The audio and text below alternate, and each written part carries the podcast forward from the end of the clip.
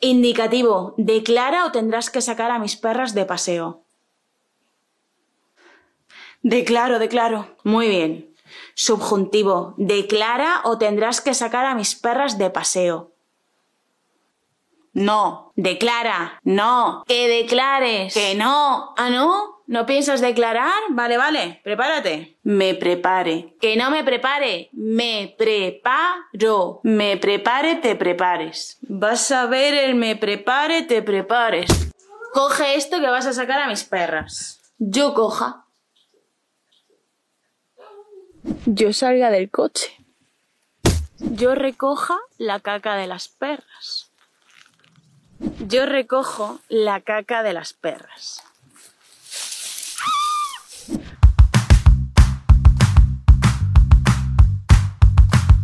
Hola a todos y todas, como ya sabéis mi nombre es Lucía y soy profesora de español. En el último vídeo vimos cómo no aprender las diferencias entre el indicativo y el subjuntivo. Ahora vamos a ver qué significa realmente el subjuntivo, su significado y en qué se diferencia del indicativo. Profe, ¿cuándo podemos usar la palabra coche? Pues mira, puedes usar la palabra coche cuando vas a comprarte un coche, cuando vas a montarte en un coche, cuando... Que no, que es broma.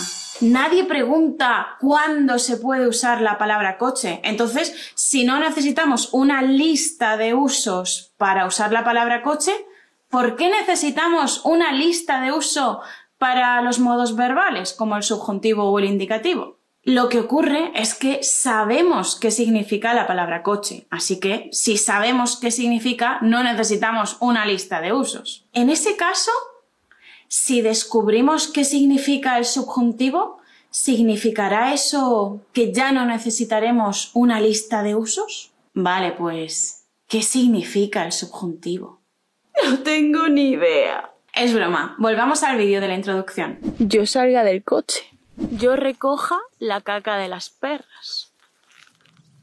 Esa persona era el subjuntivo. ¿Y qué es lo que estaba diciendo? Yo coja, yo baje, yo recoja. No estaba diciendo nada. ¿Cómo que nada? Nada es que no significa nada. El subjuntivo por sí solo no tiene ningún significado. Si yo digo yo recojo la caca de las perras. Ahí, con el indicativo, sé que estoy recogiendo la caca de las perras. Es decir, estoy declarándolo, diciendo que hago eso. Pero si digo yo recoja, no estoy diciendo absolutamente nada. No tiene sentido. De acuerdo, entonces, ¿cuál es la diferencia entre el subjuntivo y el indicativo? No lo sé.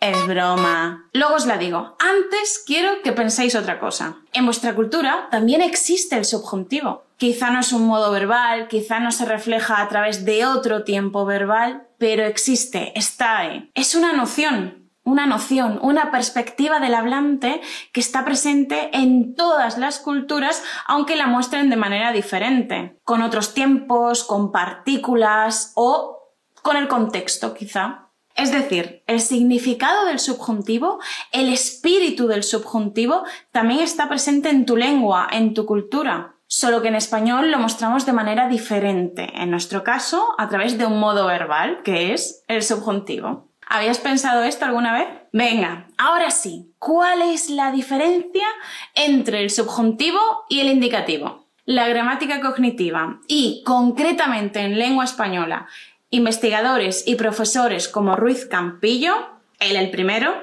han dicho que la diferencia entre el indicativo y el subjuntivo es la declaración o no declaración. ¿Qué? Tranquilidad. Acordaos del vídeo de la introducción. ¿Quién declara y quién no declara? Indicativo. Declara o tendrás que sacar a mis perras de paseo. Declaro, declaro. Muy bien. Subjuntivo. Declara o tendrás que sacar a mis perras de paseo. No, declara, no, que declares, que no. De ese pequeño vídeo quiero que saquéis dos conclusiones. La primera es que el indicativo y el subjuntivo es como si fueran dos personas diferentes, ¿vale? Una no es mayor, ni más inteligente, ni más guapa que la otra. Son dos cosas diferentes y en una jerarquía están al mismo nivel. La segunda conclusión que quiero que recordéis es que el modo que declara, el modo declarativo es el indicativo y el modo que no declara, que es no declarativo, es el subjuntivo. Estupendo, pero ¿qué significa declarar o no declarar? Dame un segundo y te lo explico. Antes de nada, tenemos que hablar de significados no de formas, de significados. Por eso, cuando hablamos de que el indicativo es el modo declarativo, estamos hablando de su significado, no de la forma del verbo, de su significado. El modo indicativo indica que algo es de cierta forma porque se imagina, se considera, se piensa, se sabe, etcétera, que algo es de cierta forma o que se imagina, se considera, etcétera, que algo no es de cierta forma. Y por su parte, el subjuntivo simplemente no declara. No declara significa que no dice nada, no afirma, pero tampoco niega. Además, cuando no declaramos un hecho, le estamos quitando importancia.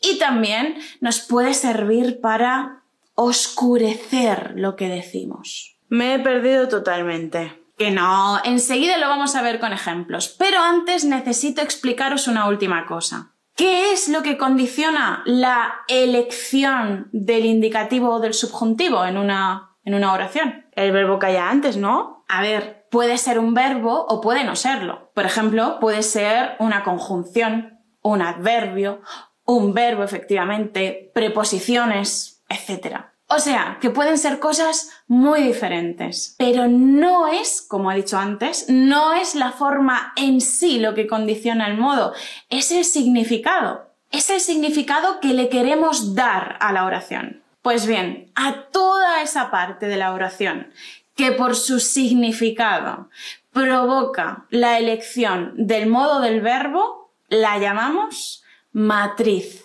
Repito, la matriz es la parte de una oración que provoca, que induce la elección del modo verbal. Es decir, una parte de la oración será la que provoque que el verbo del resto de la oración, del el verbo de la otra parte de la oración, sea indicativo o sea subjuntivo. Pero no porque están esas palabras y ya está, ya os lo he dicho, no pensemos en la forma, tenemos que pensar en el significado. ¿Qué es lo que significan esas palabras, esa matriz? ¿Qué es lo que significa? ¿Qué es lo que el hablante quiere que signifique esa matriz en esa oración, en ese momento? Es decir, ¿qué quiere decir el hablante con ello? Estos son unos simples ejemplos para que veáis qué puede ser una matriz. Por ejemplo, ojalá, bla, bla, bla. Cuando, bla, bla, bla.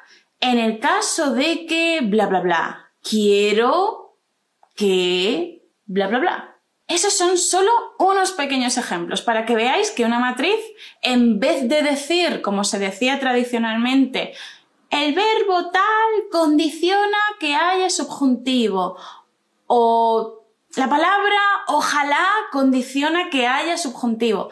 Simplemente vamos a llamarle matriz y punto. Toda la parte de una oración que condicione la elección de un modo verbal la llamaremos matriz. Punto pelota. Ahora sí, venga, vamos a verlo con ejemplos. Mirad cómo cambia el significado de una frase incluso con la misma matriz. Porque os digo, aunque sean las mismas palabras, lo importante es el significado que le quiere dar el hablante. Por eso será un modo verbal u otro. Tenemos dice que, dice que, bla, bla, bla. ¿Qué modo verbal vamos a elegir a continuación? Pues depende. ¿Queremos hacer una declaración o no? Mirad estas dos oraciones. Dice que llegas tarde. Dice que llegues tarde. Formalmente, en cuanto a la forma, lo único que cambia es el modo del verbo llegar. Pero si hablamos de semántica, si hablamos de significado, cambia completamente. A esto me refiero, olvidaos de la forma y pensad en el significado. tenemos que pensar en cuál es la intención del hablante con la matriz, que en este caso es dice que. ¿Qué pretende el hablante en las dos oraciones, en cada una de ellas? En la primera oración dice que llegas tarde, la intención es declarar algo. Quiere declarar que ese tú llega tarde, que lo hace. Quizá es una queja, dice que llegas tarde o algo así. No lo sabemos, depende del contexto. Pero quiere declarar que eso sucede. Por eso, como su intención es declarar, pues usa indicativo. Sin embargo, en la segunda oración tenemos subjuntivo. Así que sabemos que la intención del hablante no es declarar. ¿Y cuál puede ser? Está haciendo una petición. Dice que llegues tarde esa persona quiere, pretende que la otra persona llegue tarde. No sabemos a qué, pero es una petición. Dice que llegues tarde. No está declarando que está llegando tarde. Está haciendo una petición. Pero lo que sucede es que no puede declarar un deseo, no puede declarar una petición. Por eso no usa indicativo. Las peticiones no se declaran porque no suceden y no sabemos si van a suceder. O sea, la matriz dice que, en este caso, en este segundo caso, está planteando su intención de que algo suceda, pero todavía no sabe si eso va a afectar a la realidad. Así que no puede declararlo. Y por eso, como ya he dicho, como ya me he repetido, usa subjuntivo. Vamos a ver otro ejemplo. Tenemos cree que y no cree que. En el primer caso, ¿Queremos declarar lo que vamos a decir a continuación o no? Si es algo que creemos, que pensamos que es verdad, sí lo vamos a declarar. Por lo tanto, vamos a usar el indicativo.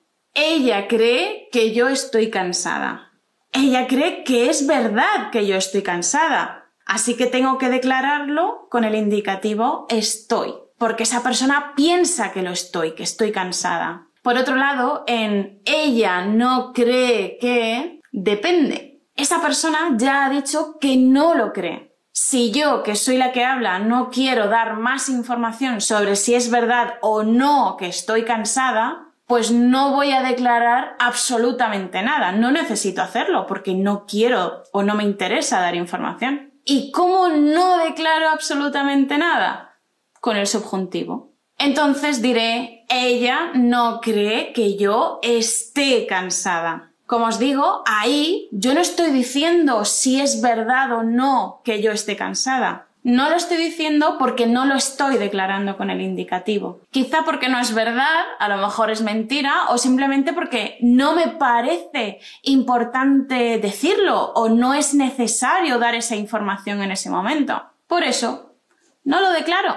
Sin embargo, aunque ella no lo crea, a lo mejor sí es verdad que yo estoy cansada y lo quiero transmitir así. Quiero que mi interlocutor lo sepa y sea consciente de ello. ¿Cómo puedo conseguirlo? ¿Cómo puedo declarar que sí estoy cansada? Usando el indicativo. Con el indicativo lo voy a declarar. Entonces diré, ella no cree que yo estoy cansada. Usamos estoy porque quiero conscientemente declarar y afirmar que yo sí estoy cansada, aunque ella no lo crea. ¿Veis? Si seguimos las reglas típicas, tradicionales que se suelen utilizar para enseñar y para aprender el subjuntivo y las diferencias con el indicativo, no podríamos explicar el caso anterior. ¿Alguna vez habéis visto una explicación de eso que no sea es una excepción? Pues no. Siempre hemos aprendido con las reglas tradicionales que creo más indicativo, no creo más subjuntivo. Y ya veis que no es así. Sin embargo, si entendemos que el indicativo declara y el subjuntivo no declara, entonces podemos explicar y entender todos estos usos sin tener que aprendernos una larga lista. Pero esto no es todo, chicos, hay muchísimas más cosas, así que seguiremos con los demás secretos del subjuntivo en el próximo vídeo. Nos vemos aquí en el podcast o en las redes sociales. Hasta pronto. Chao. Joder, es que no se subir las cejas, hostia.